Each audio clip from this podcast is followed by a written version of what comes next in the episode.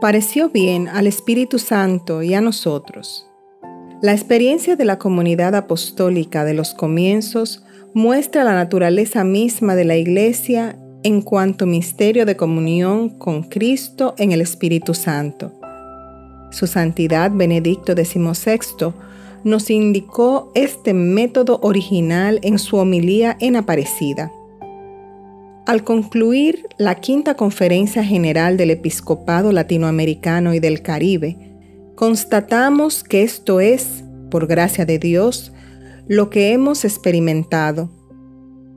En 19 jornadas de intensa oración, intercambios y reflexión, dedicación y fatiga, nuestra solicitud pastoral tomó forma en el documento final, que fue adquiriendo cada vez mayor densidad y madurez.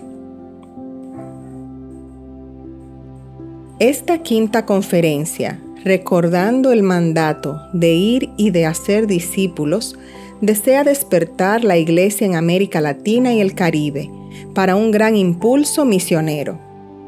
No podemos desaprovechar esta hora de gracia. Necesitamos un nuevo Pentecostés. Necesitamos salir al encuentro de las personas, las familias, las comunidades y los pueblos para comunicarles y compartir el don del encuentro con Cristo, que ha llenado nuestras vidas de sentido de verdad y amor, de alegría y de esperanza. No podemos quedarnos tranquilos en espera pasiva en nuestros templos, sino urge acudir en todas las direcciones para proclamar que el mal y la muerte no tienen la última palabra, que el amor es más fuerte, que hemos sido liberados y salvados por la victoria pascual del Señor de la historia, que Él nos convoca en iglesia y que quiere multiplicar el número de sus discípulos y misioneros en la construcción de su reino en nuestro continente. Somos testigos y misioneros en las grandes ciudades y campos, en las montañas y selvas de nuestra América, en todos los ambientes de la convivencia social, en los más diversos aerópagos de la vida pública de las naciones, en las situaciones extremas de la existencia, asumiendo adyentes nuestra solicitud por la misión universal de la Iglesia. Para convertirnos en una iglesia llena de ímpetu y audacia evangelizadora, tenemos que ser de nuevo evangelizados y fieles discípulos conscientes de nuestra responsabilidad por los bautizados que han dejado esa gracia de participación en el misterio pascual y de incorporación en el cuerpo de Cristo bajo una capa de indiferencia y olvido, se necesita cuidar el tesoro de la religiosidad popular de nuestros pueblos, para que resplandezca cada vez más en ella la perla preciosa que es Jesucristo, y sea siempre nuevamente evangelizada en la fe de la Iglesia y por su vida sacramental. Hay que fortalecer la fe para afrontar serios retos, pues están en juego el desarrollo armónico de la sociedad y la identidad católica de los pueblos. No hemos de dar nada por presupuesto y descontado. Todos los bautizados estamos llamados a recomenzar desde Cristo a reconocer y seguir su presencia con la misma realidad y novedad, el mismo poder de afecto, persuasión y esperanza que tuvo su encuentro con los primeros discípulos a las orillas del Jordán hace dos mil años y con los Juan Diego del Nuevo Mundo.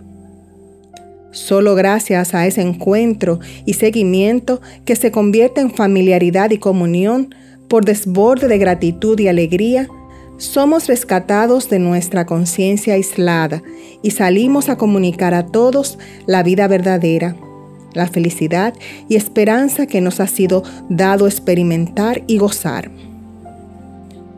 Es el mismo Papa Benedicto XVI quien nos ha invitado a una misión evangelizadora que convoque todas las fuerzas vivas de este inmenso rebaño, que es el pueblo de Dios en América Latina y el Caribe sacerdotes, religiosos, religiosas y laicos que se prodigan muchas veces con inmensas dificultades para la difusión de la verdad evangélica.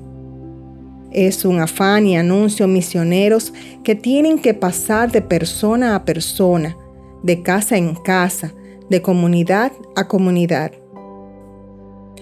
En este esfuerzo evangelizador, prosigue el Santo Padre, la comunidad eclesial se destaca por las iniciativas pastorales, al enviar, sobre todo entre las casas de las periferias urbanas y del interior, sus misioneros, laicos o religiosos, buscando dialogar con todos en espíritu de comprensión y de delicada caridad.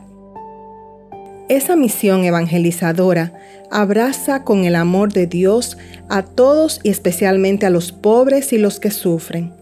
Por eso, no puede separarse de la solidaridad con los necesitados y de su promoción humana integral. Pero si las personas encontradas están en una situación de pobreza, nos dice aún el Papa, es necesario ayudarlas, como hacían las primeras comunidades cristianas, practicando la solidaridad, para que se sientan amadas de verdad. El pueblo pobre de las periferias, urbanas o del campo, necesita sentir la proximidad de la iglesia, sea en el socorro de sus necesidades más urgentes, como también en la defensa de sus derechos y en la promoción común de una sociedad fundamentada en la justicia y en la paz. Los pobres son los destinatarios privilegiados del Evangelio y un obispo, modelado según la imagen del buen pastor, debe estar particularmente atento en ofrecer el divino bálsamo de la fe sin descuidar el pan material. Este despertar misionero en forma de una misión continental, cuyas líneas fundamentales han sido examinadas por nuestra conferencia y que esperamos sea portadora de su riqueza de enseñanzas y orientaciones y prioridades, será aún más concretamente considerada durante la próxima Asamblea Plenaria del CELAM en La Habana. Requerirá la decidida colaboración de las conferencias episcopales y de cada diócesis en particular. Buscará poner a la Iglesia en estado permanente de misión. Llevemos nuestras naves mar adentro, con el soplo potente del Espíritu Santo, sin miedo a las tormentas, seguros de que la providencia de Dios nos deparará grandes sorpresas. Recobremos, pues, el fervor espiritual. Conservemos la dulce y confortadora alegría de evangelizar, incluso cuando hay que sembrar entre lágrimas. Hagámoslo como Juan el Bautista, como Pedro y Pablo, como los otros apóstoles, como esa multitud de admirables evangelizadores que se han sucedido a lo largo de la historia de la Iglesia, con un ímpetu interior que nadie ni nada sea capaz de extinguir.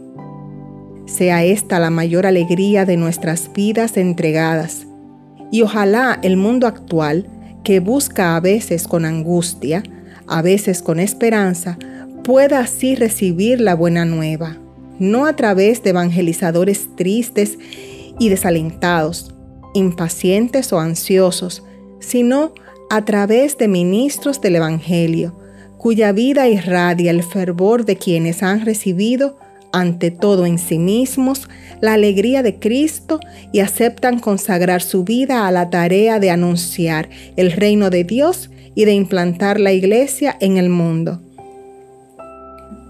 recobremos el valor y la audacia apostólicos. Nos ayuda la compañía siempre cercana, llena de comprensión y ternura de María Santísima, que nos muestra el fruto bendito de su vientre y nos enseña a responder como ella lo hizo en el misterio de la Anunciación y Encarnación que nos enseña a salir de nosotros mismos en camino de sacrificio, amor y servicio, como lo hizo en la visitación a su prima Isabel, para que, peregrinos en el camino, cantemos las maravillas que Dios ha hecho en nosotros conforme a su promesa. Guiados por María, fijamos los ojos en Cristo, autor y consumador de la fe, y le decimos con el sucesor de Pedro, Quédate con nosotros, porque atardece y el día ya ha declinado. Quédate con nosotros, Señor, acompáñanos aunque no siempre hayamos sabido reconocerte. Quédate con nosotros, porque en torno a nosotros se va haciendo más densas las sombras y tú eres la luz. En nuestros corazones se insinúa la desesperanza y tú los haces arder con la certeza de la Pascua.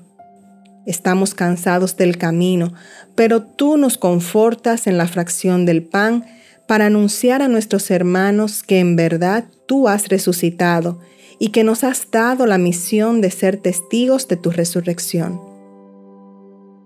Quédate con nosotros, Señor, cuando en torno a nuestra fe católica surgen las nieblas de la duda, del cansancio o de la dificultad.